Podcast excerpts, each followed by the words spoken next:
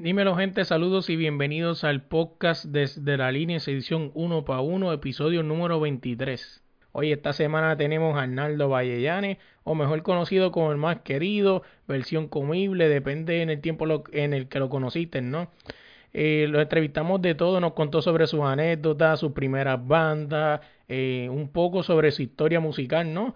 Desde los principios hasta hoy en día, que está como solista nos habló de experiencia, eh, lo que pasó con los sabrosos. Oye, no olviden que a Arnaldo lo puedes conseguir en Facebook como Arnaldo Vallellane o Arnaldo La Trayectoria. Y a nosotros nos puedes conseguir en todas las redes como desde la línea PR y en tu plataforma de podcast como desde la línea podcast. Y no olvides que al finalizar el podcast te vamos a dejar un cantito de la canción de Arnaldo versión comible para que la escuches y te vamos a dejar solo un cantito para que te quede con las ganas y vayas corriendo a YouTube y la busques. Vamos allá. Are you ready?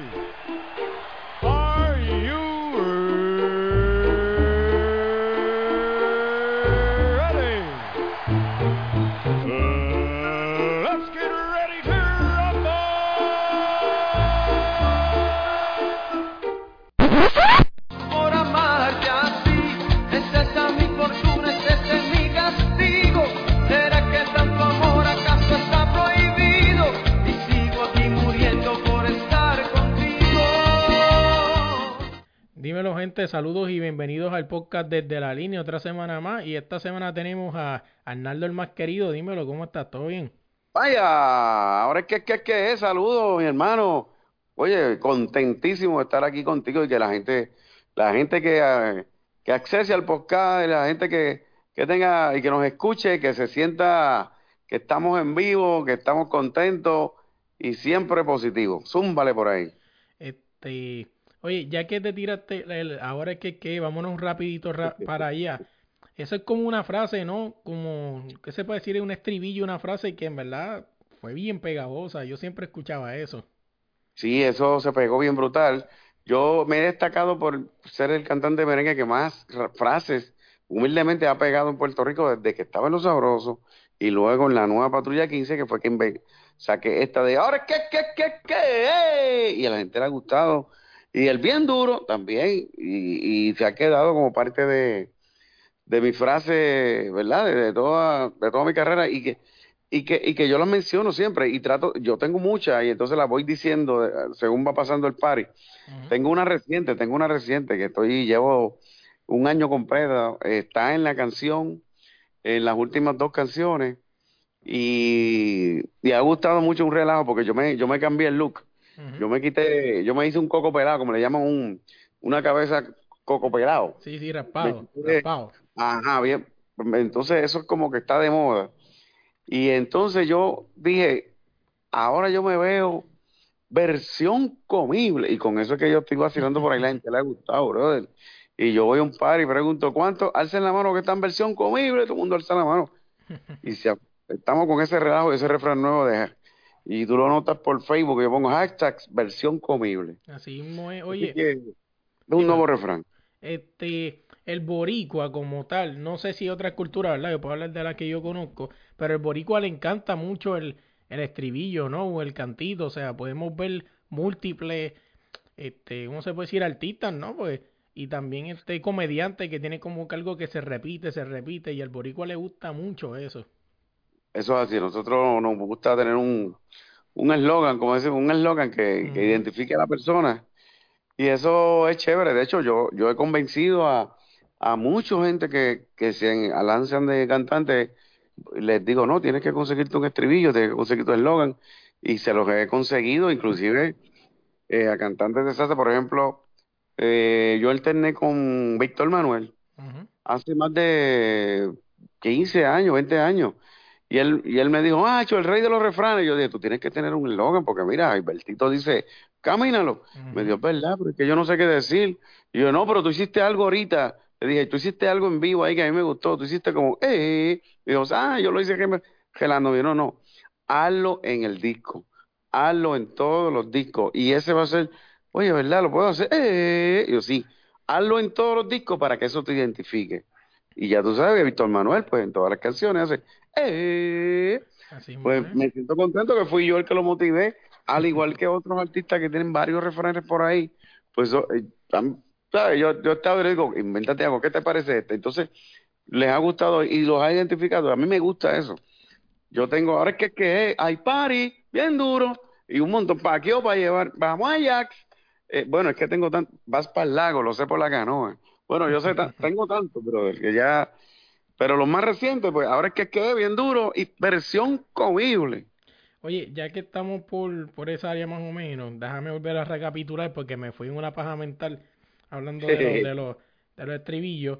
De, háblame un poquito de ti. ¿Quién es Arnaldo? O sea, ¿qué me puedes contar de él? Este, si me puedes contar un cantito de lo personal, ¿verdad? Si se puede, y, un, y algo en la música. O sea, ¿quién es Arnaldo? Bueno, Arnaldo es un, un hombre humilde de campo, de Corozal, Puerto Rico, que le gustó la música desde los 14 años. En la escuela superior, ya a los 16 a 18, ya tenía una orquestita de salsa, donde yo era trompetista. Yo no cantaba, yo era trompetista. Luego pasó a la Universidad de Puerto Rico, en la banda sinfónica de la Universidad de Puerto Rico por cinco años. Y entonces, mientras pasaba eso, empiezo a incursionar en orquestas de salsa en Corozal, ya entonces como cantante. Y luego paso a la orquesta Los Rítmicos del Merengue, que ya era la primera orquesta de merengue que yo canté profesionalmente. Hasta eh, que casi me estoy a mitad de carrera en la Universidad de Puerto Rico, me salió la oportunidad con los sabrosos del merengue y ahí empecé con los sabrosos del merengue, donde empezamos a... Mi primera canción con los sabrosos del merengue fue Ya viene el lunes, que es un palo aquí en Puerto Rico. Después Bebo Bebo, después El Traguito, y por ahí para abajo, pues que te digo, 11 años y medio con los sabrosos del merengue cantando y, y 14 años y medio con la patrulla 15 y llevo 5 de solista. Pero sigo siendo humilde, de campo, bueno, alegre, soy, mi naturaleza es alegre y por eso mi propósito en esta vida es llegar a los sitios para alegrar a los demás. Oye, ya que estaba hablando, vi que estaba leyendo ¿no? aquí en mis notas, eh, esa salsa, la que, esa orquesta donde fuiste trompetista, si no me equivoco, se llamaba Abicu, ¿no? Abicu. Abicu, ok, con en la Yo fui trompetista en la orquesta La Odisea. Eh, y también fue en, un, oye, y en un grupo de piña, de, perdón, un grupo de, de rock en español donde tocaba la trompeta y cantaba. Piña colada. Piña colada, sí. O sea que yo vengo, como decimos en el alcohol de los músicos, vengo dando cantazos por ahí desde, desde chamaquito porque me gustaba. Y llegó el momento pues que entré profesionalmente con los sabrosos del merengue y hasta el sol de hoy pues sigo ganándome la vida, ¿verdad? El pan y, y he mantenido mi familia con con la música. Actualmente, pues Arnaldo el más querido y su orquesta. Oye, te pregunto, ¿cuál fue, habla un poquito de, del origen de todo esto, ¿no? ¿Cuál fue ese click? O sea, si hubo alguno que, que te dio por ser músico, ¿no? ¿Cuál fue el origen? Yo diría que fue mi papá. Mi papá era guitarrista, cantaba en tríos, ¿verdad? y mi tío Freddy Vallellanes también era un gran cantante, primera voz de trío acá en Puerto Rico. Y cuando él hacía una canción o iba a grabar un disco, iba donde mi papá para que mi papá le pusiera la música a la, a la canción. Y yo chiquito, todo el mundo se ha acostado a dormir menos yo. Yo me quedaba escuchándolos y de ahí pues sentía esa, esa emoción, ¿verdad? De, wow, mira cómo suena, ¿verdad? Cantando en mi casa. Más adelante pues mi papá eh, consiguió un, un, antes se tocaba los tocadiscos, ¿verdad? Un, para tocar los LP, ¿te acuerdas? Que antes venía la música en LP. Eh, no soy de esa, no soy, mala mía, no te quiero decir viejo, no soy de ese ah, tiempo, pero... Tú eres millennial, tú eres, okay, tú eres de, pendrive para acá. Tú eres de pendrive para acá. De, de cassette, de cassette, de cassette para acá. De cassette para acá, ah, ok, chévere. Pues antes del cassette estaban los, los discos de acetato, que era como una pasta. Okay que es lo que a veces ponen en las películas, así, que ponen el tipo dando vueltas así, bien romántico. Pues eso mi papá compró un radio bien grande, bueno, yo diría que lo más grande que, que había salido en ese momento, y, empezó a comprar LP y muchachos, y ellos salían a trabajar y yo me quedé, y, yo calladito abría aquello y empezaba a poner disco y disco y disco, y yo, wow, y me gustaba. Y por ahí, o sea que nació de, de observar y de mirar este, a mi papá y a mi tío, pues tocando guitarra y cantando, pues yo dije, espérate, esto me gusta. Mi papá no quería que yo fuera músico ni que fuera cantante. Yo te iba a preguntar eh, ahora. no, eh, yo él entendía que es un ambiente, ¿verdad? Que él quería pues que fueran todos a la universidad. Ya de hecho fui a la universidad como quiera. Pero entonces yo me las arreglé para cuando estaba en escuela intermedia, séptimo, octavo y noveno. Eh, desde octavo grado, pues dije, bueno, yo hablé con el maestro de música y yo tenía una hora libre. Le dije, mira, yo sé que las clases de música son en noveno grado y yo no tengo clases de música en octavo, pero si usted me da la oportunidad, en mi hora libre yo me meto en su clase para aprender música. Y él me dijo que no había problema, que calladito, pues que lo hacía porque veía mi interés, que no había problema, que aunque no me tuviera oficialmente como estudiante, que no tenía problema que en mi hora libre, en vez de estar brincando y saltando por ahí, pues que estuviera también, entonces eh, dentro de un salón, pues para eso era, era algo positivo. Y así lo hice, empecé a coger clases de música escondido de todo el mundo. Wow. Y hasta que pues se enteró cuando, cuando, cuando dijeron, mira, tu, tu hijo estaba tocando trompeta en tal sitio. Y digo, trompeta, pero sí, pero él toca, pero él toca trompeta, no, ni lo sabía. Yo me la arreglaba, tú sabes, pero después pues, al principio se molestó, pero luego cuando fue a varias actividades, dijo, no, espérate, esto está chévere. Y después cuando vio la etapa, cuando ya solté la trompeta y entonces empiezo a cantar, entonces pues, me apoyó 100% hasta el sol de hoy. De hecho, hace dos navidades, pues se fue al cielo y me fui con la con la dicha y de que me apoyó hasta el final, luego de, luego de que descubrió que ya yo estaba cantando y tocando, me apoyó y era mi fanático número uno. No había una fiesta patronal que yo no fuera en mi pueblo Corozal que mi papá era el que estaba al frente de todo el público para disfrutarse el party. Oye, ya que ya que me hablaste de eso, háblame de, de esa de esa transición, ¿no? De soltar el, el, el instrumento y usar tu voz como instrumento principal. O sea, ¿qué fue lo que sucedió ahí? Bueno, esto es, esto es casi cómico, pero fue, es real, tú sabes. Eh, yo he estado tocando con orquesta eh, Odisea, yo estaba tocando trompeta, y una orquesta de salsa, y ya a mí me estaba dando la inquietud de cantar, yo estaba practicando, yo sé, me sentía como que yo, yo, yo, yo me oía, yo decía, bueno, pero si yo canto, yo canto afinado, pero nada. El cantante de la orquesta era un maestro de la escuela superior, porque éramos todos estudiantes. Estábamos en la high, y el maestro de la escuela, uno maestro de, de la escuela era el cantante. Y ya de otra escuela, porque ya habíamos, era de escuela intermedia, ya nosotros estábamos en la high, pero nosotros lo buscamos porque le gustaba mucho la salsa y él, y él siempre estaba cantando en los rumbones y yo pues vente, y nosotros lo, lo contratamos para que fuera el cantante. ¿Qué pasa? Estábamos cantando una boda, una boda en eh, Naranjito, en el pueblo de Naranjito. Eh, para los que son de Naranjito, en el barrio Anone lo que, había un lugar que se llamaba el Mirador de Anone, que era bien famoso. Tenía una vista espectacular, se veía San Juan desde la montaña. Wow. Y, y en un momento dado, eh, este, este, este, compañero pues le gustaba darse mucho el palo y ya nos había pasado varias veces que el primer set pues ya más o menos estaba chévere, pero ya para el segundo set pues ya estaba bien borracho. Y esa noche no fue, no fue la excepción, como era una boda, la vida gratis. Cuando se trepó para el segundo entonces no podía ni hablar. Wow. Y, y nosotros nos mirábamos, entonces este el director que era el pianista dijo, este, vamos a hacer un bolero para que bailen los novios y bailen todo el mundo para celebrar el amor, qué sé yo qué. Y yo di, y entonces yo le dije, yo lo, yo vamos vamos a, vamos a hacer la canción inolvidable. En la vida hay amores que nunca pueden olvidarse. Y yo le dije, yo la canto, yo la canto, lo que el tipo se recupera, porque el tipo no podía ni, caminar, pues se lo llevaron para allá. Y yo dije, pues en lo que canta, fíjate, yo suelto la trompeta y me voy al frente y canto el bolero. Para que, para que no se caiga el set, tú sabes. Y así lo hicimos y arrancó la canción, yo la canté y todo. Cuando terminé de cantar, todo el mundo se quedó en la pista de pie mirando, se viraron para donde mí, empezaron a aplaudir y aplaudir y aplaudir. Y yo dije, pues, espérate, este, gustó mucho, todo el mundo me felicitó y, y esa noche tuve que cantar otro bolero.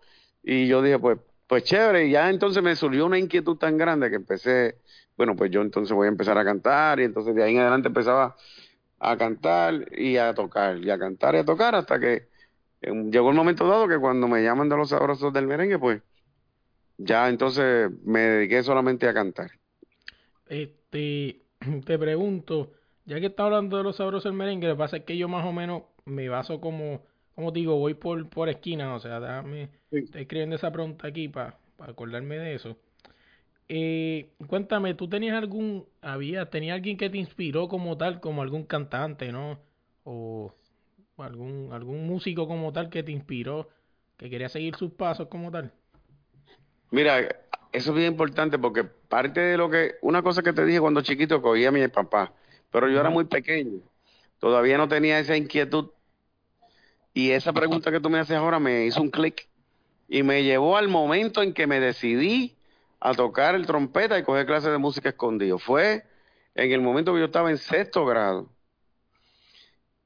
Porque lo, que te conté fue que la inquietud, ¿sabes? Como que desde chiquito me gustaba, pero no era un niño, yo no podía tomar decisiones ni, ni estar en orquesta alguna porque yo lo era apenas un niño, ¿entiendes? Solamente pues me acuerdo que, que eso fue mi primer encuentro con la música. El segundo encuentro, que fue el que me motivó entonces a coger clases de música y ahí adelante arranqué y nunca más paré hasta el sol de hoy. Fue en sexto grado en la inauguración de una farmacia en mi pueblo Corozal. Que yo estaba en sexto grado, ya casi graduándome para séptimo grado. Y la orquesta que amenizó en el centro comercial Loma Linda de Corozal, la orquesta que amenizó y fue de día, o sea que yo salí de la escuela y todavía la orquesta estaba montando. Yo dije, mira, una orquesta Imagínate, uno se emociona. Allí mismo me quedé con uniforme y tono. No me fui para mi casa, me quedé esperando que arrancara la orquesta. No había tarima, tocaron en el piso del pasillo del centro comercial. O sea que estábamos ahí que lo teníamos de frente. Okay. Y era la orquesta de Bobby Valentín. Wow. Eh, Bobby Valentín cantando, en ese momento me parece que estaba eh, Luigi Tessidor o el, Cano Estremera. No me acuerdo cuál de los dos. La cuestión fue que yo estaba al lado de todos los vientos y en la trompeta, la primera trompeta era el señor Ogui Atumatei. Era la primera trompeta de Valentín. Y yo me quedé, digo yo, con la boca abierta, embelesado, mirando cómo sonaba. Eh, me, me, me, me impactó el sonido de esa trompeta y esa banda. Imagínate, Bobby Valentín, chacho. Y yo dije, wow. Entonces, cuando terminaron el primer set, entraron adentro de la farmacia para refrescarse, coger aire acondicionado. Yo fui donde, la, donde el primer trompeta, Oguía Tomatei, y le dije, con permiso, este, a mí me gustaría ser músico también, y me, me gusta mucho cómo suena esa trompeta, me gusta la trompeta, yo creo que, que usted, que, que usted me aconseja, me, usted me, me, un consejo para, para yo ¿verdad? Ser músico o algo así. Y él, me dijo, me miró, me saludó, me dio trompeta, mírala como es, tú sabes. Me dijo, mira, yo te voy a dar el consejo. Estudia, estudia, no de la escuela, de la universidad, arte que una profesión. Y solamente ve la música como un hobby, porque a veces pues la música es difícil. Sí, sí. Pero puedes tocar el instrumento que tú quieras, puede ser este, puedes ser cualquier otro instrumento. Pero lo importante es que aparte de la pasión por los instrumentos, nunca dejes la escuela, nunca dejes estudiar una profesión, para que tengas una profesión en tu vida y siempre mantente en la escuela. Sí, un gran consejo. Un gran consejo. Así que yo continué en la escuela, mm, estudié esa música, lo que te dije, escuela intermedia y escuela superior, pero no me dediqué a estudiar música, sino que entonces me hice profesor de escuela, estudié pedagogía y fui maestro de escuela. O sea que tuve la profesión más tuve la música como hobby, tal como él me indicó. Llegó el momento que una vez entró los sabrosos del merengue a nivel profesional, pues ya no necesitaba la profesión para mantenerme porque ya la música me dejó tres veces más de lo que me gané eh, mientras era eh, profesor. Así que de ahí en adelante pues he seguido en la música y con esto es que yo he seguido. Hasta el sol de hoy sigo cantando con mi propia orquesta eh, de hecho, ya me llamaron el 17 de este mes. Me voy para las fiestas patronales del pueblo de Sabana Grande. Uh. Hay viernes, viernes 17 de, mayo, voy a estar presentándome en las fiestas patronales de del bello pueblo de Sabana Grande, allá en el sur de Puerto Rico. Oye, te digo, lo que es un buen consejo, ¿no? Porque este, esa persona, ¿no? ese, ese artista supo darte un consejo y supo bregar con un niño. O sea, que eso no pasa todo el tiempo. he escuchado de gente que se le pega vamos el tecladista o algo así, ¿no? Y cuando viene el tipo lo ignora o le dice, nene, por favor, le pégate o cualquier estupidez, ¿no? Que puede pasar y, y troncha una carrera, ¿no? En cambio, esta persona se toma el tiempo. O sea, Ojalá y él se entere de que yo hablo de esa manera. Inclusive yo lo que he hecho es que lo he homenajeado y lo he imitado en toda mi carrera, desde el 86 que empecé con los sabrosos hasta el 2019 que estamos hoy. Se me han acercado niños, más de 8 o 9 niños, de la misma manera que me acerqué. Y yo les he dado el mismo consejo.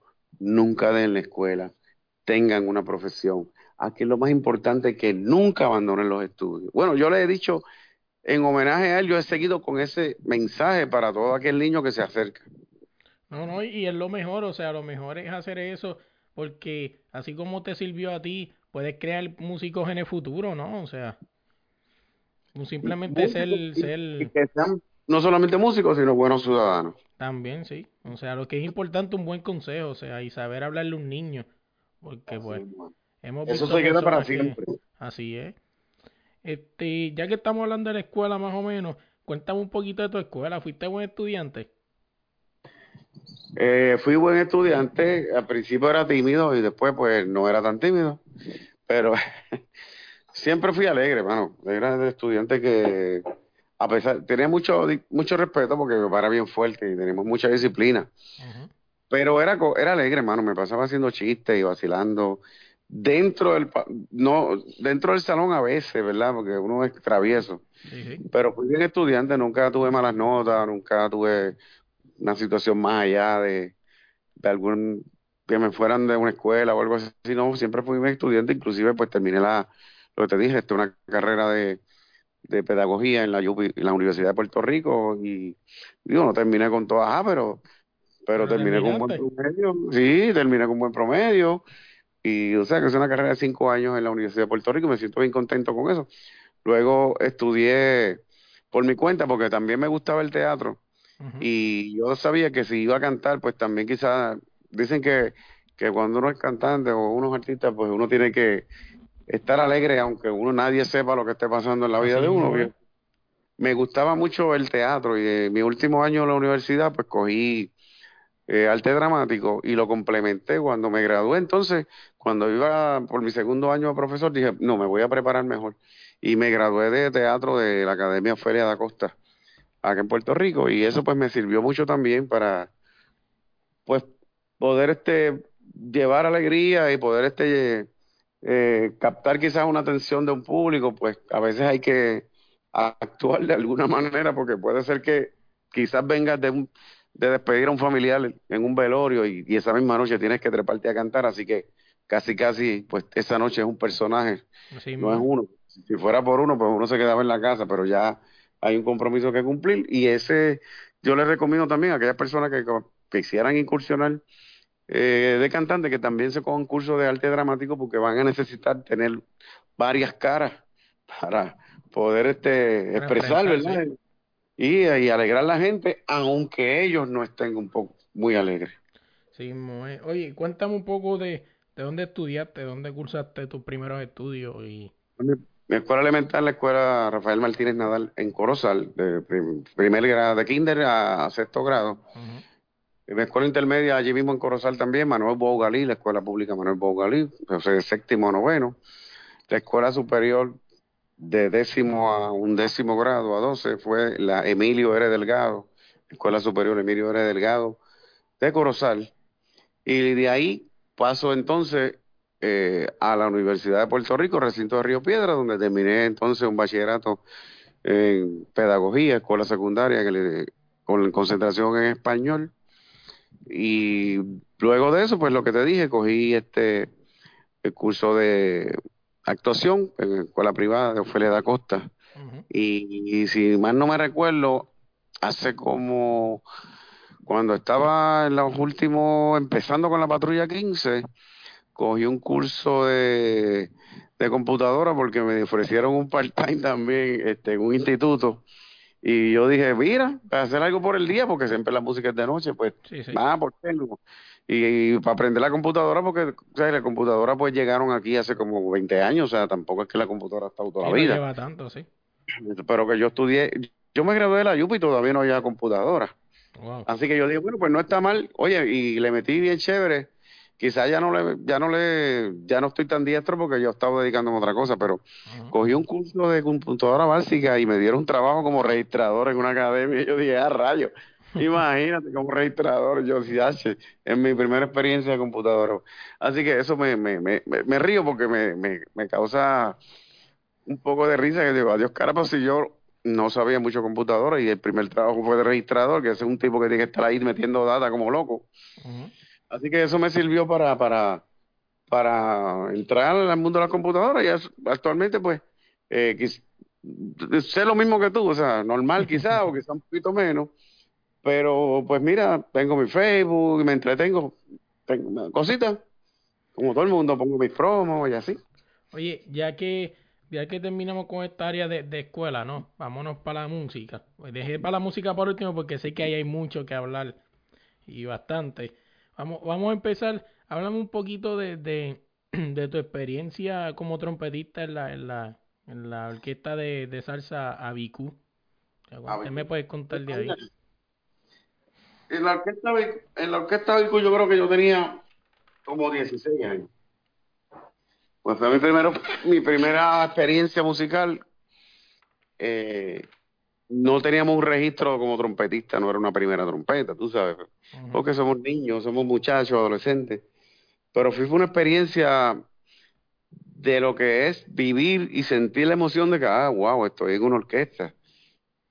El director musical era un timbalero que a la vez era un líder comunitario, una persona bien buena y tenía una tropa de Boy Scouts, era una persona bien dinámica con los, con los jóvenes y también pues le gustaba la música, era timbalero y él fue el que tuvo la idea de montar una, orquesta porque en la misma urbanización pues eh, en la misma calle había un trombonista que estaba en la escuela superior, yo tocaba trompeta,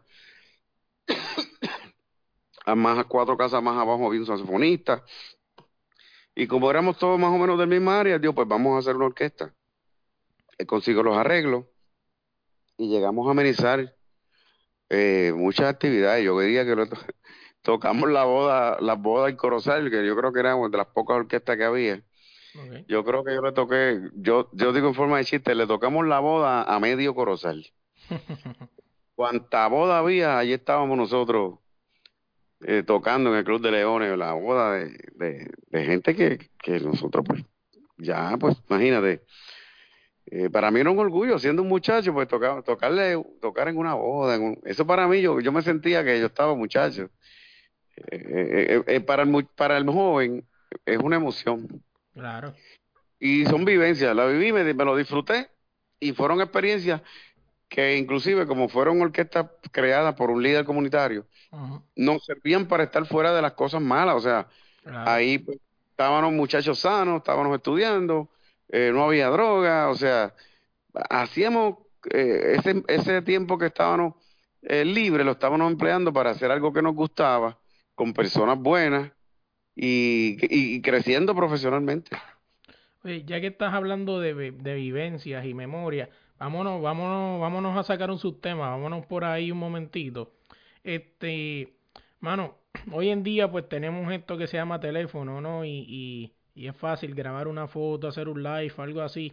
Si tú tuvieras la oportunidad de, de escoger, o sea, en cualquiera de los dos tiempos, ahora o antes, el tener un teléfono y guardar esas memorias en un chip, o, o tenerlas en tu chip de tu cabeza, ¿cuál tú escogerías? O sea, ¿cuál para ti, o sea, como digo, cuál para ti sería mejor opción, no? Porque pues mucha gente dice, como ahora mismo estos chamaquitos de hoy en día no se disfrutan nada, o sea, todo lo tienen que grabar en Facebook Live o lo, o lo que sea, o sea, si tú tuvieras la oportunidad de, de tener un teléfono inteligente en la mano y guardar tu memoria en un teléfono o quedarte con ella para siempre en tu cabeza, ¿cuál escogerías?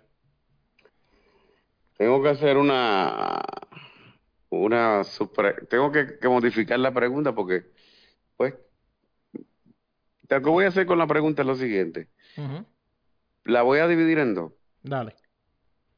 La, la voy a, la voy a, le voy a dar un tema. Es que cuando me dice, cuando tú me dices qué sería lo mejor para ti, yo pienso en algo. Pero cuando entramos en, en el guardarlo para un chip, guardarlo, entonces yo pienso en los demás. Si fuera para los demás, ¿qué sería bueno para los demás? Bueno, para los demás sería bueno que tuvieran eso guardado para que lo vieran, ¿verdad? Porque eso, eh, pues perdura Para, para siempre. siempre. Hay gente que han hecho grandes cosas por el mundo y como no estaban en la época de poder tener la tecnología, la gente no los puede ver. Es más, Correcto. de Einstein tú lo que ves es una, una foto pelúa. Mm, Sí, sí, es verdad. Si hubiera todo esto, hubiera habido conferencias, hubiera habido 20 cosas que el tipo hizo más allá. Cómo se, ¿sabes? Lo que hablaban, eh, cómo fueron las vivencias de los tipos que llegaron a la luna. Tú sabes, yo, para los demás, tener, es una ventaja tener la tecnología. Pero para mí, el recuerdo en mi mente es suficiente para yo ser feliz. No, y, y solamente, no solamente eso, o sea, las anécdotas, o sea, a veces muchas, a veces las personas pierden pequeños detalles, ¿no? Por andar con un teléfono en la mano, o sea, que son detalles que a veces son los que más tú te recuerdas, porque yo me acuerdo de cosas, pero me acuerdo porque pasó tal cosa. O sea, ¿entiendes? Porque pasó algo que es lo que te recuerda completo la historia, ¿entiendes? Y sí, Yo le recomiendo a, a la juventud, a los millennials, ¿verdad? Que hagan un balance, porque tarde o temprano todo se va a convertir en un balance. claro, que utilicen la tecnología eh, para de, de entretenimiento, de búsqueda de conocimiento, para buscar conocimiento, de referencia. Y también se para sus mo- momentos y diversiones, sus momentos que quieran recordar, pero que siempre que no pierdan de vista, que traten de sacar un momento dentro de lo que estén haciendo para recordarlo ellos con sus propios ojos y que, y que tiran una foto y en esa foto les puede decir, mira, ahí pasó esto, esto y esto y esto. Y toman un video, un video corto, pero que mantengan el video, una, el video de, de una, por ejemplo, si la actividad duró tres horas, pues tú ujú, puedes un, un videito de dos minutos, tú puedes tener una idea de lo que pasó durante toda la actividad, correcto. pero no dejes, no dejes de vivir, porque la vida pasa rápida. Y deben tener un balance. La tecnología para usarla a su beneficio, usarla si van a dedicarse a mercadeo, a, a que quieren que los vean cantando. Pero cuando sean vivencias de verdad, por ejemplo, con una pareja, con su familia, algo de verdad, algún cumpleaños que te celebraron de sorpresa, va a haber gente que va a tener una foto, ten tú la foto en tu corazón Correcto. de, cuánto- de cuánto te querían. Porque eso no puede quedar grabado en ninguna foto ni en ningún video. Tú puedes ver caras, pero no puedes ver lo que sientes. Así que trata de que el mejor video sea en tu corazón. No, y, y, y, y hab- hablando, ¿no? de lo que estás diciendo de tecnología, este, lo mejor que tú puedes usar la tecnología es para ayudarte, no para que piense por ti, que es lo que está sucediendo hoy en día. No, no debe empezar por, debe ser para referencia, uno utilizarla para uno, para uno crecer, para uno buscar información y referencia y para mercadearse. Correcto. Pero la esencia tiene que seguir siendo uno. Uno tiene que ser superior a la tecnología. La tecnología es un vehículo. Tú guías tu carro, pero el carro, si vean algún día el carro que, que guía solo, pues chévere, pues no- eso vendrá, no sabemos. Pero como quiera, eh, yo no lo pondría en automático. Yo quiero ver el paisaje. Es. Ya hay carros que, que se parquean solos, o sea, que es algo como que ridículo, de verdad. Tú dices, wow, pero en serio, algo que para mí yo pienso que era algo más difícil, ahora se parquean solos. Pero eso, pero pudieron, mira, puede un carro que guíe solo, puede ser un teléfono que piense por ti, etcétera, etcétera. Ujú, Pero quien tiene que vivir eres tú. Así que mi consejo es que vivan. No importa cuánto tengan la tecnología, posiblemente en la adolescencia hagan un uso desmedido, estén pegados, pero más adelante la vida les va a enseñar algo que yo te voy a decir por aquí, yo no sé si alguien esté de acuerdo conmigo, pero lo más importante de la vida es el amor. Así Y el amor no va a estar, no va a estar en ningún teléfono. Así que una vez consigas el amor, sé feliz. Sí es. Pues nada, recapitulando otra vez, nos quedamos aquí en, en la Odisea. Ahora ya pasamos el, la, la banda IBQ, ABQ, vámonos para la Odisea. O La sea, Odisea, pues otra orquesta que se forma, eh, se, la BICU pues se rompe porque ya entramos en la universidad y ya no nos vemos tanto, unos cogieron por una universidad, otros para otro. Y entonces nosotros mismos decidimos eh, llamarnos y formar una nueva orquesta que se llamó la Odisea 2001 y estuvo como dos años. Y era de salsa también, salsa, y se tocaba merengue, bolero. Esa pues fue una etapa también bonita, en esa pues yo, mi hermano Carlos también se entusiasmó con la música y me, me escuchaba entonces ensayando trompeta. Se hizo trompetista y yo lo, me lo llevé para orquesta La Odisea. Así que mi hermano también entonces estuvo conmigo. De hecho, él es cantante, él es hombre orquesta. Él, gracias a eso, pues también él se busca la vida pues cantando por ahí. Así que empezó igual con la trompeta y después siguió cantando. Así que siguió los pasos de su hermano, pues. Pues qué bien. Sí, sí. Eh, esa es la orquesta lo dice. Luego de ahí, pues, para, para ir dando la cronología, que más o menos pues se dijo ahorita, pero con más detalle, pues de la Odisea, una vez pues ya terminamos con la Odisea, eh, yo entro, eh, se empieza, a tener- empieza la fiebre de, del merengue en Puerto Rico. Fíjate que estaba hablando de orquestas de salsa, y de momento empieza una fiebre de merengue en Puerto Rico y en Corozal se forma una orquesta. Y me llamaron, mira, para que toque trompeta y cante, porque ya, ya yo estaba en la etapa donde sabían que yo cantaba. Y, yo y se llamó Los Rítmicos del Merengue. Y esa fue la primera orquesta de merengue que yo estuve. Fue una orquesta local que to- yo creo que duró, güey, más de 45 años todavía. Hasta hace dos años esa orquesta estaba tocando por la isla y en Corozal y los ritmos, rítmicos merengue con su director eh, Jorge el Piloto, le decían Jorge, Jorge Guzmán, le decían el piloto. Jorge Guzmán era el director y fue el fundador de esa orquesta. Y ahí estuve como tres años eh, tocando trompeta y cantando, nos turneábamos. Había un cantante que tocaba violín, cantaba y tocaba violín. Y entonces cuando yo cantaba, pues entonces iba atrás a tocar violín, entonces y así, y yo cantaba al frente, mi hermano tocaba la trompeta también. Y a veces algunas canciones las cantaba el bajista, y yo iba a la trompeta, y otras las cantaba yo, pues soltaba la trompeta. Y así era eh, la orquesta, los rítmicos del merengue. Ya en el último año, pues yo me dediqué solamente a cantar, yo me quedé al frente. Yo, no, quédate cantando, porque a la gente le gusta. Yo, "Ah, pues está bien. Me quedé cantando. A la misma vez que estaba en, la, en esa orquesta de los rítmicos del merengue, estaba también en mi último año de universidad. Fíjate cómo, mientras uno está estudiando, está en la música también, ¿entiendes? Tal como el consejo que me dieron. Entonces, en ese último año de la universidad, yo estoy en la banda sinfónica tocando trompeta. Ahí es que surgió la oportunidad con los sabrosos del merengue. Yo escuché eh, los sabrosos del merengue, estaban empezando. Yo escuché una canción en la radio y, yo venía de la universidad y escuché, escuchando la radio y una canción de Navidad eh, de los sabrosos del merengue y dijeron el poder del centro, los sabrosos del merengue de Barranquitas, Puerto Rico. Entonces yo me quedé sorprendido, dije, contra, yo también soy del campo, hay una orquesta en el campo, pues yo quiero ver quiénes son, entonces pues, escuché una promoción y fui a verlo, me gustó mucho cómo cantaban, me gustó mucho su música, y me quedé con eso, wow, esa orquesta me gustó, la primera orquesta merengue que yo veo así, de puertorriqueños, del campo, jibaritos como yo, y me gustó mucho, me gustó mucho, todavía no tenía la oportunidad así de salir a bailables grandes, ni a ver orquesta grande de merengue en vivo en salones, porque éramos estudiantes y no teníamos esa oportunidad. Así que lo que me gustó mucho esa orquesta, lo que vi me gustó. Y entonces, en la banda sinfónica donde yo estaba de la Universidad de Puerto Rico, uno de los trompetistas era el trompetista de Los Sabrosos del Merengue. Yo le dije, mira, me gustó mucho Los Sabrosos, porque él me vio y dice, "Güey, me saludó, ¿qué tú haces aquí? No, vine a ver. Y un día me dice, mira, eh, como yo sé que tú cantas, yo le dije, si surge una plaza de cantante, me avisa. Me dijo, mira, pues hay un cantante que lo despidieron, este, el mes que viene se va para Estados Unidos, lo despidieron, un problema ahí, que algo que pasó ahí. Y yo dije, ah, pues vamos allá, y, pa- preséntame al dueño, se llamaba Toño Rivera. Pues mira, te voy a llamar, hablo. En uno de los ensayos de la banda de la universidad me dijo, mira, que ve el sábado a, a Barranquita que Toño Rivera quiere hablar contigo. Y ahí yo le dije quién tú eras, yo le dije que tú cantabas brutal, que yo te conocía, que tú estabas en la banda aquí, pero que tú cantabas. Y él me dijo, pues quiero oírlo.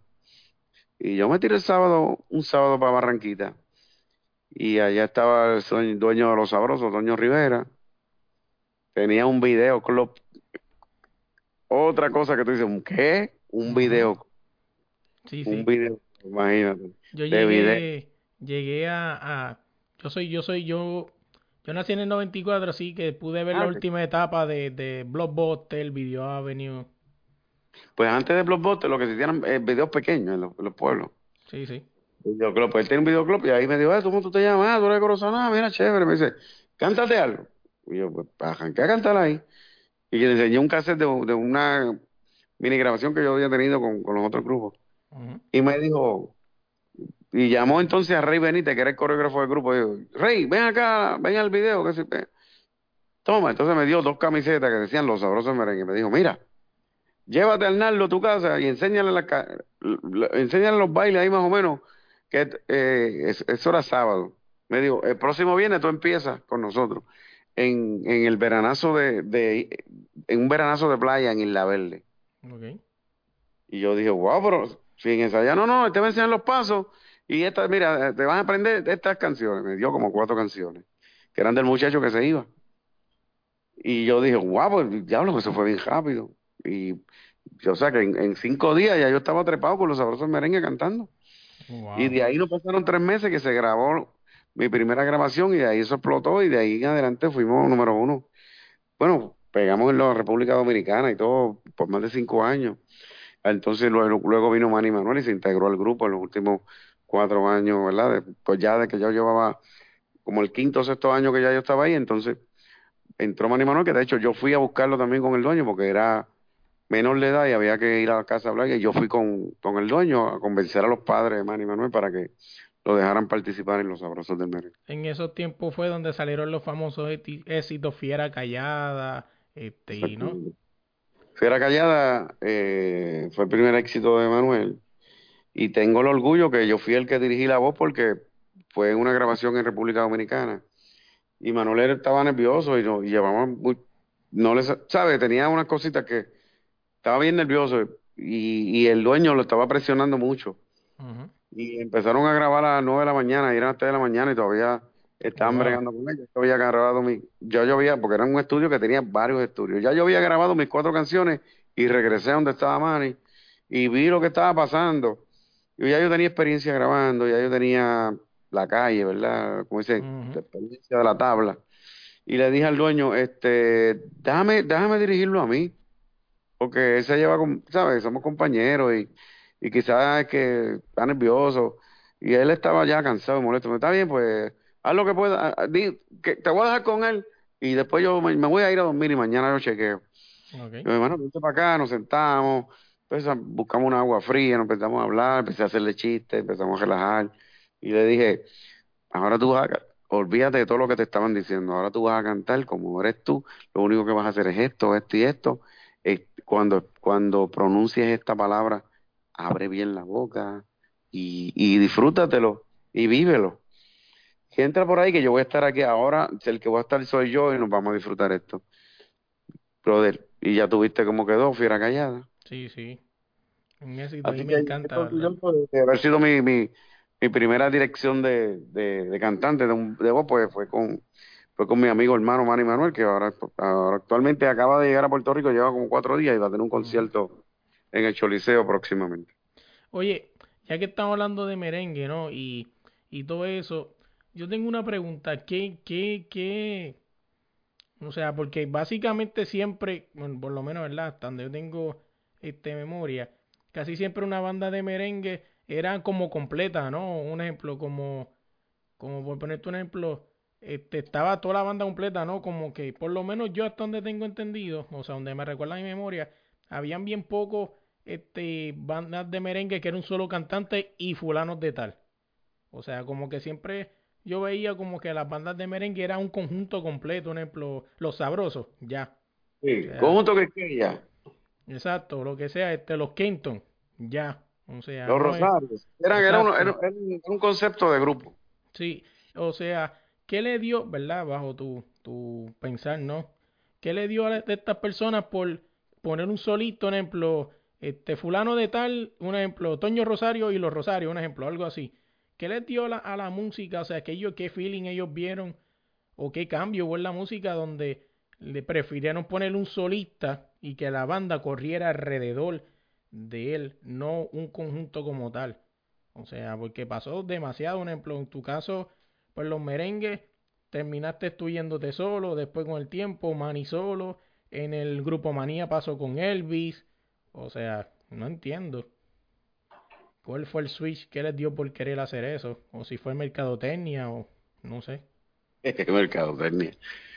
No, mira, eh, es bien fácil. Esto es como cuando tú tienes, eh, vamos a suponer que tu primer trabajo es este de cajero en un supermercado. Vamos a poner que vamos a tener una empresa, supermercado eh, La Estrella, ¿verdad? Y te contratan como cajero. Y el cajero es más importante porque sé que por ahí que pasan todos los chavos. Digo, bien importante. Claro, el gondolero también, el que barre también es importante, el guardia de seguridad es importante, y el carnicero es importante. Pero eh, ese, ese, y tú eres, tú eres un equipo de trabajo de 50 empleados, y tú eres uno de los más, tú eres de los importantes porque tú estás en la caja, ¿verdad? Pero hay un dueño. El dueño del supermercado es el que va a coger toda la ganancia de todo lo que se vende. Claro, invierte, hace las compras, Correcto. dise- diseñó el nombre, puso los colores, diseñó el uniforme, puso el, eh, el billete para que el supermercado pues se surtiera y creciera. Y ese es el que gana, pero tú ganas el salario mínimo siete veinticinco Y Correcto. puedes ser un buen cajero y ganas siete veinticinco Y puedes Ujú, ser un mal cajero y ganas siete veinticinco Y puedes ser regular y puedes estar 50 años de cajero y vas a ganar siete veinticinco ¿Qué sucedió? Que cuando se es una orquesta, es una empresa, pero no son 50, son 10 nada más, 10 o 12. Correcto. Y, y empieza la cosa a caminar y empieza eh, el dueño, te, por ejemplo, te lleva a tocar 30 bailes en un mes y tú estás amanecido, te duele la cabeza. Mientras que el dueño quizás a veces ni está en la orquesta, está en su casa viendo televisión. ¿Me entiendes? Entonces, de momento tú dices, caramba, pero lo que está sonando es una canción mía. Lleva 5 o 10 años aquí ganándote. Te voy a dar el ejemplo de Son by Four, para no Correcto. hablar de nosotros. ¿Tú Sí, te acuerdas del, del grupo Son by Four? Claro, sí. ¿Te acuerdas el super éxito que pegaron? Sí, a puro dolor. A puro dolor. Eh, lo pegó el cantante gordito, Angel López. Angel López. Ok, ¿qué te parece saber que Angel López cobraba 125 baile, por baile? y que está firmado por cinco años y que se pega a puro dolor, vende millones, sea, dos abogados son los dueños de la empresa Son by Four y ellos son los que cogen un billete y en menos de cuatro años se hacen millonarios con la venta de a puro dolor y se presentan, por ejemplo, en el Coliseo Roberto Clemente y se presentan en el concierto tal en tal país y no importa el concierto que sea, Sigue cobrando 125. sigues cobrando 125 porque tú eres el cantante contratado para que cante. No, y como quien Pues dice la canción, es de él. O sea, literalmente ahí lo que está es su voz. No hay más por nada. eso. Pero está contratado como cantante por 125. Entonces, eh, si él exige de contra, pero mira, yo quisiera que me subiera un poquito más, porque mira, oye, tú, la Son by Four está cobrando, qué sé yo, 25 mil o 30 mil dólares por, por presentación, Correcto. de los cuales me tocan 125 y el que me amanecí soy yo, el que estoy cantando soy yo, el que me fui a la entrevista soy yo, ninguno de los dueños fue a la entrevista. Así es. Yo soy la ninguno de cara. los dueños se amanecen, ellos están en su casa, ponen el billete, ponen la grabación, buscan un buen compositor, un buen arreglista. Y pe- pegó, a puro dolor se pegó. Más nada. Angel no. Para ellos no fue Angel, es eh, la idea de buscar esa canción y escoger un muchacho que tuviera una, do- una voz adecuada. Y ahí está. Pues lógicamente a Angel le empieza una inquietud, tiene familia y dice, Claro. contra, pero si yo hubiera grabado a puro dolor como solista, yo estuviera en las papas. Y esa es la inquietud que le sube a los cantantes después de cierto tiempo, de que dice, pero caramba, todo depende del dueño. Si el dueño dice, ¿sabes qué? Tú no solamente vas a pegar a puro dolor, yo creo que vamos a seguir trabajando y vas a pegar muchas más. En vez de Correcto. 125, yo te voy a dar tanto. Y, y te voy a dar tanto, cuando tú pegues un éxito, te voy a dar una- un por ciento también de, la- de las ventas porque te lo mereces. Tú Ujú. puedes estar seguro que el tipo todavía estuviera en el Soy Más Forward. Correcto. Pero ¿qué pasa? Que los, los dueños a veces no son tan bonitos como se oyó eso, sino que le dicen, no, no, no, papá, tú, tú, tú estás por 125, yo te puedo dar 150, Wow. pero más nada. Y si te gusta bien y si no, vete. Eso es lo que hacen. Yo busco otro. Y ahí es que entonces el cantante se va Y dice, bueno, pues pase lo que pase. Antes era más fácil porque había un sello disquero y te decía, bueno, pues yo, yo te grabo y, y te, y te impulso. Ahora es más difícil porque no hay sellos disqueros, tienes que ir a, su- a, tu, a pulmón, ¿verdad? Sí, sí. Pero, pero básicamente no es que había muchos grupos y luego empezaron a haber muchos solistas. Pues porque como grupo, cuando tú estás en un grupo, tú eres un empleado y aunque tú pegues un éxito, tú no cobras ni por disco, ni por venta, ni tampoco te van a pagar bien. Te van a pagar lo mismo que te contrataron. Si te dijeron, te vamos a dar 125 por cada baile, no importa si es en una fiesta patronal y no importa si es en el Coliseo de Puerto Rico, te vas a ganar 125 por cantar. Y entonces, pues eso, pues, llega el momento que no es, no suena justo. No, claro que no. Al principio es bueno porque no eres nadie, o sea, la bandita está por ahí. Ah, tú la conoces, pero hay Gilbertito Santa Rosa, que era el cantante de, de Willy Rosario, pues allí quizás estaba ganando 180 pesos, tú sabes. Sí, sí. Y tuvo muchos años, y después fue cantante de que sé yo quién, y después al final dijo, pero espérate, si yo que soy, si el que estoy cantando soy yo, y hizo su orquesta. Y ahí pues entonces pasa a ser el dueño y jefe. Y él es el que entonces reparte el bacalao. Sí, muy. Pero nada, volviendo, nos fuimos a otra paja mental, volviendo otra vez, otra vez acá y recapitulando para atrás, ya hablamos Ajá. de lo, de lo que fueron los, los sabrosos. Vámonos para la patrulla 15, que ya es como, ¿verdad? Podría decir yo un poquito mi era, ¿no? Donde pues Sí. ya yo, ya yo, este, pues escuchar Naldo, si lo otro, porque sí escuché lo- lo- los sabrosos, pero o sea, es porque yo me gusta la música y viro para atrás a buscar esos merengues de esos tiempos, o sea, porque si no fuera por pura curiosidad, pues no los hubiese escuchado nunca. O sea, porque pues no es mi tiempo. Entró, la patrulla 15 en el 99. En el 99 hasta el 2013. Ya en esa época, pues ya tú estás jangueando, estás yendo a baile. Eso fue que sabías de nosotros, nos viste en televisión, escuchaste la radio. Y por eso quizás, pues, pero esa fue la época mía en la patrulla 15, del 99 al 2013. Oye, ya que estamos hablando de, de, de bailes y todas esas cosas, vámonos por otra tangente más, hablando de los famosos bailes, ¿no? Yo, yo era chamaquito y escuché la famosa Hacienda del Josco, o sea, Sí. eh, los bailes de la, los bailes del Día de la Madre, eh, o del Padre, o lo que sea. Eh, nunca fui a uno, era pequeño, pero ya que estoy por esa área, ¿por qué eso mermó? O sea, es más, para recapitularlo todo más fácil, ¿por qué el merengue mermó? O sea, No, según vamos tú... a los salones de baile. Vamos a los salones de baile. Vamos a los salones de baile. Perdón, no te escuché. Vamos a los salones de baile. Dale, vamos para el salón. Había muchos salones de baile y de momento ahora no hay, ni- no hay ninguno. Eh, ¿por qué, por qué no hay salones de baile? Pero oye, no solamente no hay salones de baile, tampoco hay discotecas. Estamos hablando de Puerto Rico. Si vamos a cualquier país del mundo, hay salones, hay cafeteatro, hay cine, hay discotecas, hay este, eh, pop bar, hay música, o sea, estamos en cualquier país del mundo. La música es una industria respetada y es parte grandiosa de la economía, especialmente en las ciudades modernas, con Correcto. 24 horas. Puerto Rico fue así. Ujú. Y de momento la industria de la música en Puerto Rico, porque no es, no es el merengue, la industria de la música. Porque tú me puedes decir, Bad Bunny está pegado, y yo te puedo decir, bueno, en Puerto Rico no tiene ni una fiesta. Correcto. Sí, Estamos quizá, hablando de quizá Rico, alguna o sea. fiesta patricio- pa, pa, No, uh, no la hay, no la tiene, no la tiene, no la va a ver, no la tiene. Va a venir, si le da la gana, a un concierto, si le da la gana. Pero no hay dónde, no hay dónde presentarse, no hay, no hay para, no hay salón, no hay, no hay actividad artística. Sí, Pues, ve que es muy serio. Cuando tú me dices, ¿qué pasó con el merengue? Yo digo, no solamente fue el merengue, los salseros tampoco cantan aquí, ni los rockeros, ni los baladistas. No hay para nadie. Simplemente se lo puedo explicar bien profundo, pero como el público que tenemos quizás no tiene el tiempo, te lo voy a poner fácil.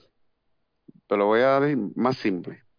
Si, si tú quieres que algo funcione, tú tienes que, que abre- tú tienes que, eh, por ejemplo, si tú quieres que un salón, si tú quieres que, vamos a ponerlo así, una eh, panadería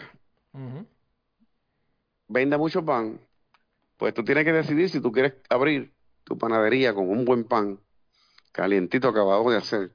Si ya quieres abrir jueves, viernes y sábado nada más, o si quieres abrirla a las siete días, si quieres abrirla de 8 de la mañana a una de la tarde, ¿qué panadería vendería más pan? ¿Una que yo abra de 8 de la mañana a una de la tarde o una que yo abra eh, de 8 de la mañana a 8 de la noche? ¿Cuál vende más pan? Claro, va a vender pan la más que está abierta. Perfecto. Pues entonces en Puerto Rico se inventaron lo que se llama el Código de Orden Público. Cierran todos los comercios, todos los días a las 12 y los fines de semana hasta la 1. Por lo tanto, ¿tú llegaste a ir a algún salón de baile? Eh, no, pero el mejor ejemplo que te puedo dar para, para los millennials, ¿no? Que escuchen esto San Juan.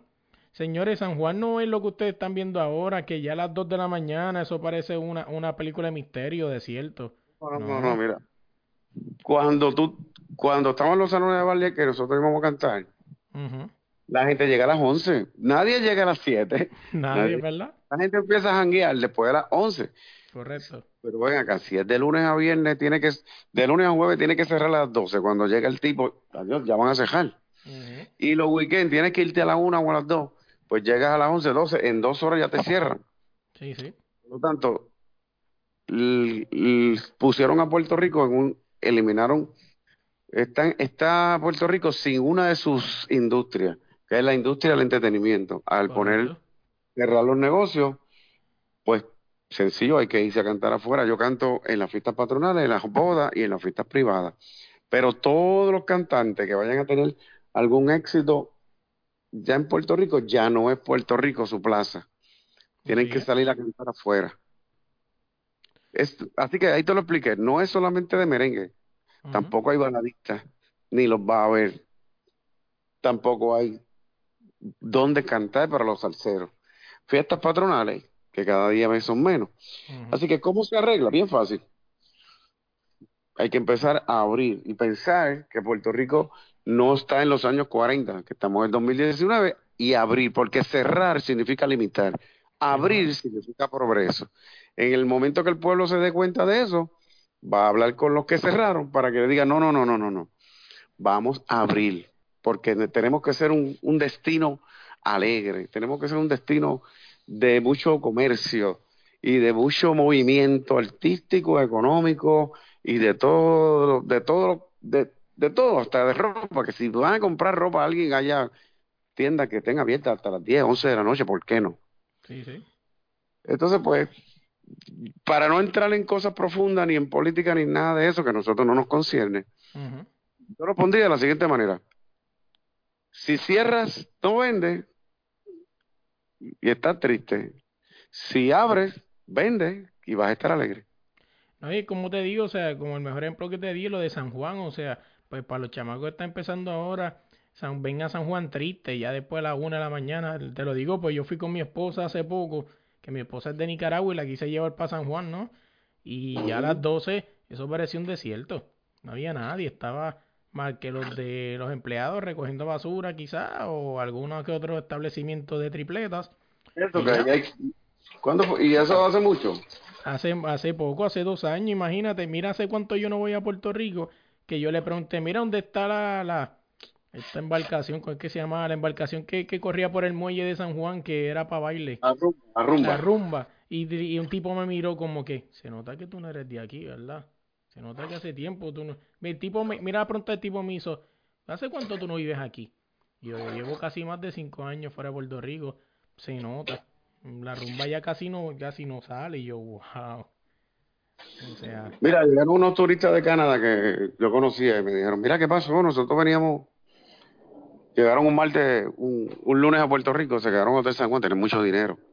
Y cuando ellos venían, venían a gastar fácil, en una semana gastaban aquí, chacho, como 200 mil pesos. Y cuando, de momento hacía como 10 años que no venía, de momento vinieron al Hotel San Juan, antes del Hotel María, antes del Huracán María, porque el Hotel San Juan está cerrado ahora mismo, en parte por el Huracán María pero uno de los más caros del área metropolitana de San Juan, de, Isla Verde. Y llegaron lunes, comieron, descansaron, al otro día martes estuvieron todo el día en el hotel, digo, en su cuarto. como a las diez y media empezaron a vestirse, a bañarse, vámonos a janguear por ahí. Cuando bajaron al lobby no había nada. Y yo, ¿qué pasó aquí? No, ya aquí no hay nada. ¿Cómo que no hay nada? ¿No?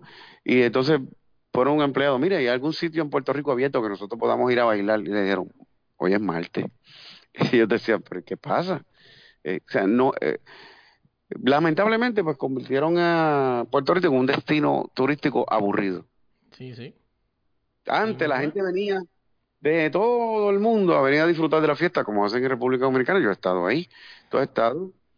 En otros países que desde el lunes hay fiesta, todo está abierto, restaurantes, 24 horas, música, teatro, y no todo es jangueo, no, puede haber un, una hora de teatro, puede haber un baile, puede haber una discoteca, puede haber un café teatro, o sea, hay de, todo, pero tiene que estar el negocio abierto para que venga la gente a disfrutar, a pasarla bien, a pasar sus vacaciones. Pero si cierras, no vuelven. Sí, Pues Así que bien sencillo, algo que parece bien complicado, se, resuelve bien fácil. Oye, y ya que estamos hablando más o menos de, fiesta y de party, vámonos, ya salimos entonces a la patrulla 15, vámonos un poquito para lo que es la era moderna de, de Arnaldo, el más querido, ¿no? En tu faceta de solista, ¿qué me puedes contar de esa área? Eh, pues mira, en el 2013, pues salgo de la nueva patrulla 15 y arrancó de solista y ese mismo mes toqué más de 42 actividades y, y la, yo la he pasado bien, de verdad. Eh, me, he divertido. Eh, ahora, inclusive, abrí mi propia publicadora, he comenzado a escribir, eh, a, a poner en mi publicadora, porque yo tengo un montón de canciones que hice con los sabrosos, con la patrulla. Pero había sellos disqueros y eso lo cogía la publicadora y, y tú no sabes ni dónde está eso. Pero ahora, pues, todos esos últimos temas, por ejemplo, la gárgola, este, eh, Amor de Fuego es de mi hermano, está en mi publicadora. El que voy a venir ahora en verano es, un tema mío. El que hice en Navidades pasadas, Papel Toalla, era de relajo. Muchas canciones que hizo con la patrulla mía de Navidad. Entonces, me he disfrutado todo el proceso. Y a pesar de que en Puerto Rico la economía está un poco difícil, como quiera, los que ya tenemos un nombre, nos mantenemos vigentes y eso, por lo menos estoy agradecido de eso del público. Yo el agradecimiento para los medios que aún continúan dándonos su apoyo y sobre todo para el público que conoce de uno, conoce la trayectoria y siempre que yo me presento en una fiesta patronal aparece mucha gente de distintas edades, de tres generaciones, desde los jóvenes que les gusta el merengue, que están siguiendo, porque que hay muchos grupos pequeños que son todos jóvenes, Que, que salieron siguiéndonos a nosotros, ¿verdad? Por eso hay muchos grupos pequeños de secuencia y todo eso, a, yo no, a mí no me molesta, porque al contrario, casi tú los miras, casi son, son jovencitos que les gusta el merengue. Así que eso es lo que continúa más adelante. Pues vienen tres generaciones, vienen, jóvenes, vienen edad media y vienen gente de que, que, que, se casaron con uno que me dice, mira, tú, tú cantaste mi senior prom. Tú sabes que es la bulbu, ¿verdad? Claro. Yo fui a pegarte en medio día, cuando voy a pegarte me dice, diablo, estás bruta cada vez que te veo, tú, tú cantaste en mi senior prom, mano, tú eres, tú eres más querido. O sea, ya ve que uno, son tres generaciones que han visto a uno. O sea, desde el 86 hasta el 2019 y sigo vigente, estoy sonando. Tú vas a la Mayagüez, pones FM 96, el tema mío está todo lo que da. Vas a Radio Yunque, en Luquillo, por allá, toda esa área está sonando merengue también. Eh, en, la AM, eh, uno va a Estados Unidos, donde yo estaba en Rochester, y me pidieron, ven a la gárgola. Y yo, ya lo, oye, había escuchado la gárgola, que fue el anterior que hice de verdad que uno se siente bien, estoy agradecido, primero del público, que los que tenemos un nombre, pues gracias a Dios, aunque hayan cerrado muchas cosas, la gente nos sigue y la gente va y nos hacen sentir bien. Yo trabajo todos los fines de semana, no he dejado de trabajar, gracias a Dios. Eh, quizás el artista que salga nuevo es el que va a tener un poquito de dificultad, menos que se vaya por las redes. Eh, y, y, estoy agradecido al público porque los que tenemos nombre estamos, seguimos trabajando y seguiremos porque cuando a uno le gusta algo, un trabajo uno lo hace con pasión, uno se lo disfruta. Oye, ya que estamos hablando de, de radio, ¿no? Y de difusión de una música, eh, el, tú me dices que, que suena ¿no? en distintas radios, pero si te das de cuenta, por ejemplo, pues Yunque es de una zona, la de Mayagüez de otra zona, ¿entiendes? Eh, que yo digo que por qué hubo un tiempo, ¿no? Que el merengue sonaba bien duro en la radio, inclusive en Puerto Rico, el que es fanático del merengue, ¿no? Y la bachata sabe que intentaron, hubo un intento de hacer una emisora que se llamó Ritmo 96.5 y se fue a la nada. Así como llegó, así mismo desapareció. Tuvieron, me acuerdo que, que hubo un día nacional del merengue, si no me equivoco, y hasta donde yo leí fue un fracaso. No me enteré de ese día nacional, porque si hubiera sido nacional, Sí, fue algo eh, como que ellos intentaron como, como, como intentaron imitar un día de, del merengue. No me acuerdo bien ahora mismo, que te debo ese dato, pero sí me acuerdo. Y me acuerdo que sí fue un fracaso. Ah, ok. O sea, pues no, este la verdad no. No me acuerdo, no sé si fue por la emisora nueva o algo así. Sí, por eso ritmo 96.5 y, y quebró. Así ah, como apareció se fue. Ah, no, pero yo sabía que ese evento no se iba a dar porque tú no puedes hacer un evento. Eso fue un error de mercadeo. Mira el Día Nacional de la Salsa. Un día espectacular que se llena. Lleva más de 20 años. Y todos los artistas que se presentan están, son actualmente cantantes, se oyen. Pero tú no puedes hacer un evento en tres meses. A ver una emisora y cuando yo oí ese evento, ah, a mí me invitaron, yo dije que no. Yo dije que no, porque yo sabía que no. ¿Por qué? Porque yo dije no. Cuando lleven un año sonando merengue y el segundo año que lleven sonando los artistas, entonces puedes hacer un evento. Pero tú no puedes hacer un evento que vas a tener artistas que ninguno está sonando. o sea, como decir, voy a, voy a ir a México y voy a hacer un evento, este Día Nacional de la Ranchera, y voy a meter en ese evento 20 artistas que ninguno está sonando. No, yo tengo que meterte a, Pedro Fernández, tengo que meter a los que estén sonando. Si es una ¿me entendiste? Entonces, si tú vas a hacer, ya, ya te dije que aquí en el área metropolitana, pues, si tú quieres hacer un evento, tú quieres tener un éxito en la fiesta patronal. Correcto. De Morovi, vamos a la fiesta patronal de Morovi. ¿Cuál es la emisora más fuerte que llegue a Morovi? ¿Cuál será? Pues esa es la que tú tienes que usar de promoción. Esa es la que tienes que usar. Por ejemplo, la fiesta patrona de Toalta. La emisora más fuerte que llega a Toalta es X100, pero X100 no suena salsa, no suena merengue, no suena nada en español. Y yo veía que la fiesta patrona de, de Toalta se anunciaban por la X100 y yo decía, pero ¿quién es el loco? Porque el público que está siguiendo a X100 son gente que están siguiendo la música de afuera. Sí, de su onda. Y si tú quieres que la gente vaya, tienes que entonces presentar. Vamos a poner un ejemplo. Si estaba sonando, si está sonando este, es que yo no sé mucho de artistas. Eh, dime un nombre de un grupo americano que, que esté sonando actualmente, no sé.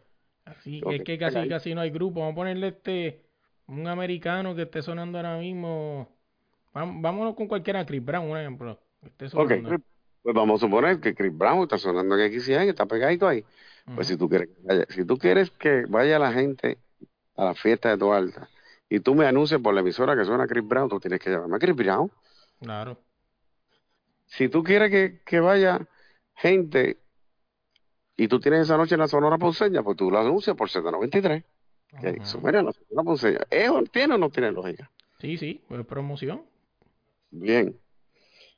Pues cuando hubo ese evento, yo me acuerdo que hicieron un reencuentro en la patrulla 15, yo estaba en la patrulla 15, entonces llamaron a José Esteban y hubo una situación ahí. Y yo dije, ¿pero quién lo está haciendo? No, Onda 95. Y yo, pero si eso arrancó antes, él dice, no, yo no voy. ¿Por qué? No, porque no hay nadie. yo sé, yo, oye, yo, yo, no, yo soy cantante, pero sé un poco de mercadeo. Y era imposible que eso se diera. Ahora va a empezar otra emisora nueva. que aquí en el área metropolitana no tenemos música de merengue sonando, pero ahora va a empezar a cubrir esa área una emisora de SBS, que yo estoy bien contento por eso, se llama Play 96. Sí, he, escuchado de ella. Así que yo espero que con eso, pues, no vuelvan a hacer el error, ¿verdad?, de rápido querer hacer un evento, sino que cojan todos estos artistas que estamos actualmente eh, vigentes y haciendo cosas buenas, porque estoy grabando cosas chéveres para que el público se divierta, para que tenga calidad en el sonido. Y luego de dos años o tres años sonándonos bien chévere, artistas de aquí, de República Dominicana. Correcto. De, todo lo que haya vigente, entonces pueden hacer un evento. diciendo, bueno, vamos a hacer el primera, por el, el, tercer aniversario, después de tres años, el tercer aniversario de Play 96. Pues ahí va a funcionar. Porque ya tienes tres años y consistencia. Donde le estás dando al público algo que quiere. A sus seguidores los despertaste, los sacaste de su sueño, los sacaste de su, de su estado comatoso de que por ahí en la radio no escuchaban a su cantante favorito, estaban oyendo otra cosa que no les gusta. Correcto. Los activaste, por lo tanto van a estar agradecidos y te van a seguir.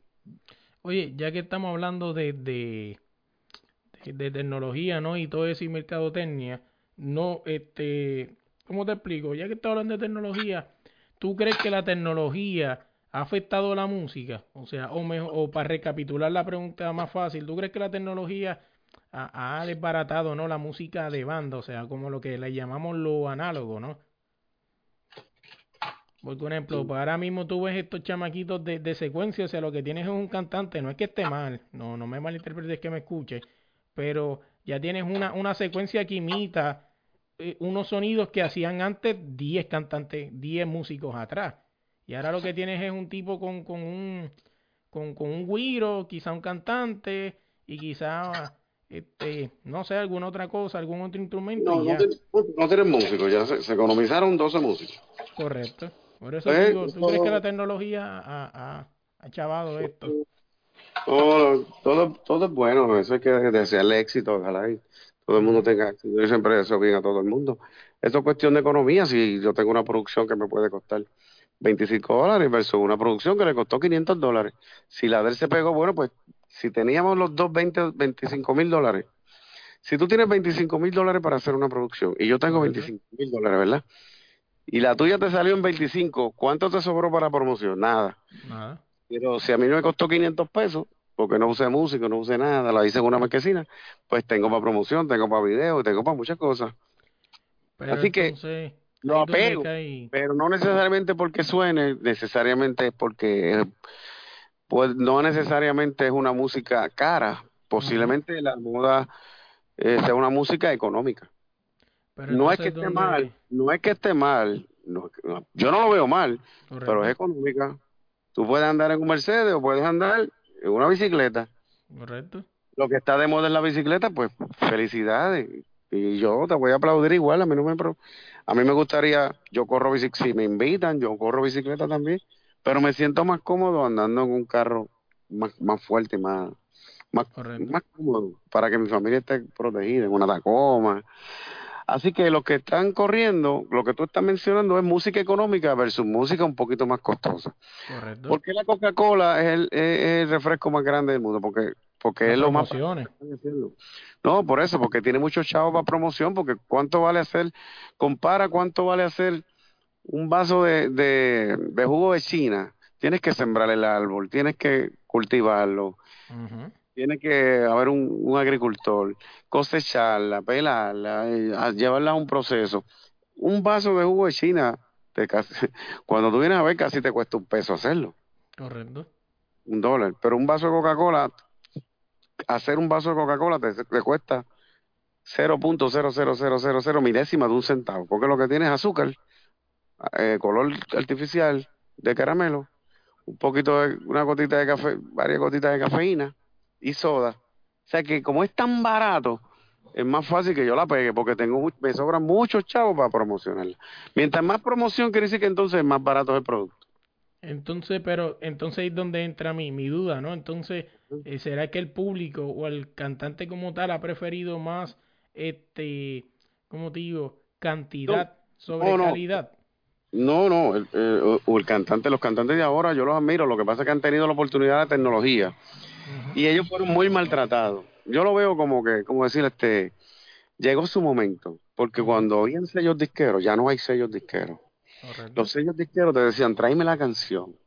Posiblemente un Bad Bunny, un sello disquero, lo hacía esperar seis horas en una oficina. Déjame ver lo que tú me traes. Él venía con su demo. Recuerda que ya, famoso demo. Claro. Eh, yo también. Eh, el tipo decía, mira, mano, perdona, pero por ahora no estamos considerando eso, tú sabes. Y lo iban a hacer a frustrar, no lo iban a grabar. Eso, eso que tú estás hablando es fuerte, no se puede hablar por la radio. Yo no podemos manejar eso, hay repúblicas que no nos van a dejar sonar eso. de verdad, pues, si quieres, tráeme otra cosa y yo te vamos a recibir. Y no, no los hubieran grabado nunca. Y por lo tanto, no hubieran sonado. ¿Qué pasa? ¿Qué entonces? ¿Qué pasa? Que entonces, al no, al ser por las redes, lo que se, la tecnología, ellos no necesitan el sello disquero que le digan qué grabar. Las redes tampoco tienen, eh, no tienen este freno de poder decir coño, carajo, lo que sea. Que si yo grabo eso no me lo van a sonar, pero por las redes lo sí.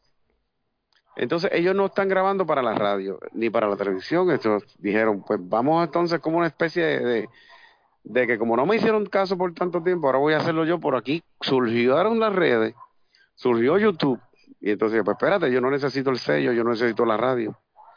Para ellos están trabajando para las redes y lo que está pegado es por la red. La radio se dio cuenta que entonces aquello está pegado y empiezan a sonarlo, pero no está diseñado para la radio, ni está diseñado para la televisión. Ellos hacen un video, no van a entrevistas de televisión si les da la gana, y no van a entrevistas de radio si les da la gana, porque ellos no están trabajando para la radio que nosotros trabajamos.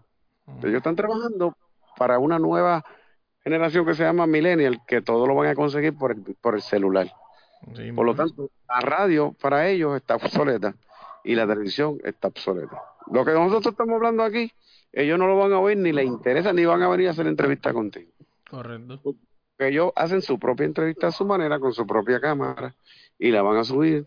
Y ya tienen unas redes de gente que, que ellos mismos dicen, ¿cuánto vale tener eh, un millón de likes? Pues mira, te vale tanto, como que tienes que, ok, hay compañías que dedican eso, y por ahí, en vez de gastar la gasolina que nosotros vamos a gastar para ir a llevar el disco a la radio o ir a hacer entrevistas, ellos, esos chavitos, lo usan en un hacker que le pone muchos likes.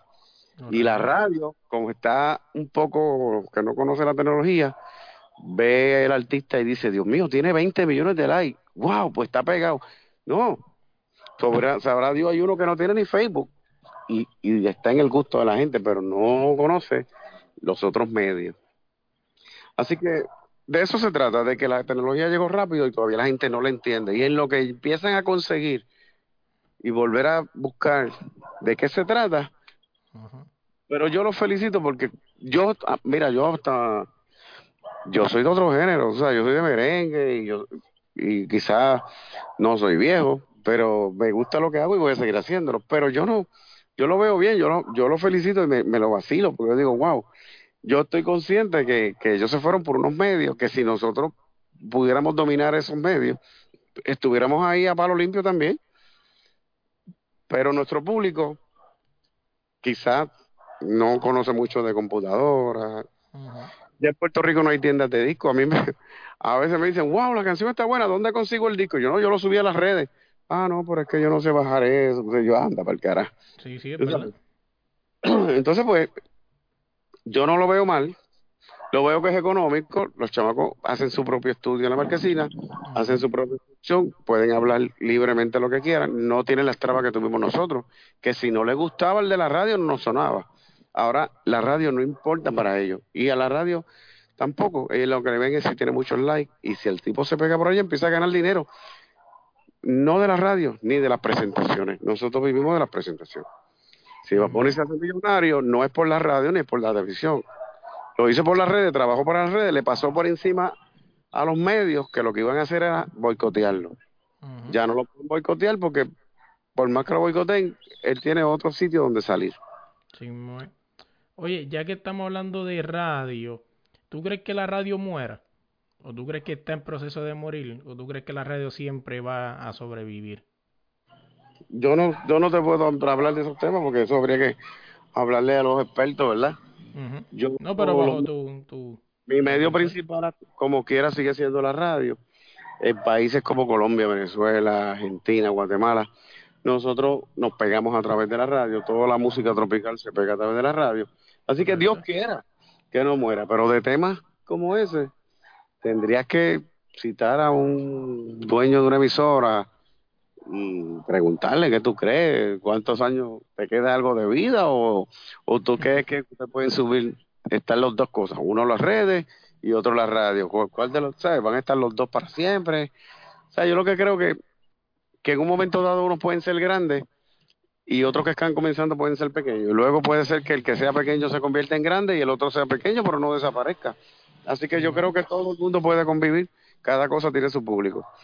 Oye, Yo creo vamos- que gente que, no prende una radio, porque escucha todo a través de su celular, pero hay gente que sí se monta en su carro y prende la radio, y tiene su radio en su casa. Así que yo creo que lo que no se puede hacer es, mm, como no me gusta esto, no lo voy a, eh, lo voy a descartar. No, no, no. Yo creo que lo que se debe es convivir en armonía y que todo el mundo tenga la oportunidad de, de hacer lo que les guste, en armonía con los demás.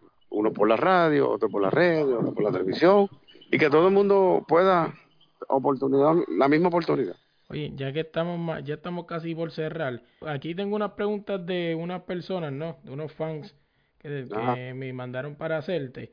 Bill Marie Jean-Pierre me pregunta eh, que por qué, ¿verdad? Según el criterio de ella, por qué el merengue no hace fusiones, ¿no?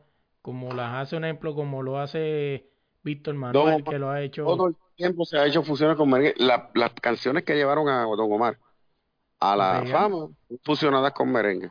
Correcto, como Pobre Diabla, ¿no? Podría ser alguna. tú lo escuchas, tiene la percusión de merengue, tiene el güiro, tiene la, el bajo, o sea, todas están fusionadas con merengue. Merengue se está fusionando hace mucho tiempo. Para los más grandes, Don Omar, de Yankee, todas empezaron fusionándose con merengue. Correcto. Oye, Sí. para, para ir cerrando, cuéntame dónde te puedo encontrar en las redes. Arnaldo Vallellanes, con V y doble. Arnaldo La Trayectoria, porque yo soy cantante de más trayectoria aquí en Puerto Rico de merengue. Arnaldo Vallellanes, Arnaldo La Trayectoria, Arnaldo el más querido. Y en Instagram, Arnaldo La Trayectoria. Yo uso mucho Facebook. Y ahora mismo todo lo que estoy haciendo le pongo hashtag versión comible para que la gente pues lo busque. por- Porque cuando escuchen el tema, pues dice, versión comible. Pues entonces ya, ah, pues mira, voy a versión comible. Si no se acuerda el nombre, si no se acuerda la canción, pone a versión comible y lo busca por ahí. Y sigo sonando en la radio y en los programas de televisión que, que logramos que nos inviten, pues siempre voy a estar promocionando mis temas.